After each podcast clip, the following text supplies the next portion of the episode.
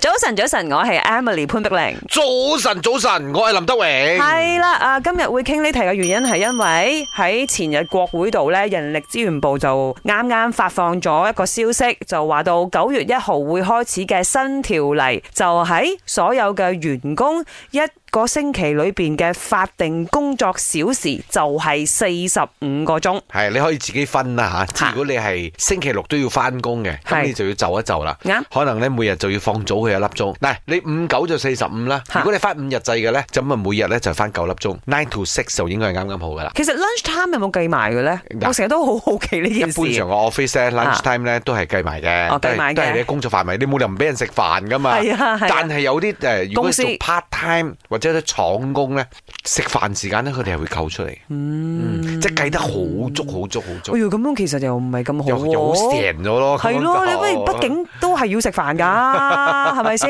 咁啊，當然咧，呢四十五個鐘咧，尋日我同阿明佢就代班啊，嗯佢又話到，誒，其實啊，應該啲公司唔會咁衰啩，唔係你如果九至六嘅話，就就係已經四十五四十五個鐘㗎啦，就係五日制咯。五日制咯，啊係。但係你話如果你將個 lunch time 湊扣咗出嚟咧，你星期六就可能要翻多半晝啦。係啦，即係如果你咁 set 嘅話咧，啲公司可能就會同你計較啦。嗯但係政府係咪已經係講明咗法定啊，啊？喺呢係個勞工法令裏邊係啊咧係啊。 ，lunch time 咧你都係要 pay 哦嘅。，呢個啊咁又咁就唔同。不得而知。嗯嗱，呢個我覺得有一個斟酌跟嘅住。公司咪同你條計件咯，OK，咁啊你每日 lunch time 咪扣出嚟咯，五日扣咗五個哦鐘，咁你拜六同我翻五個 鐘，咁啊，真係好多人咁咪一樣拍爆死。同埋，其實我覺得最主要呢個條例會誒呃而家變成嘅誕生啦，叫做吓，係因為好多時候可能啲 OT payment 啊，啊老細又冇俾足咁樣啦。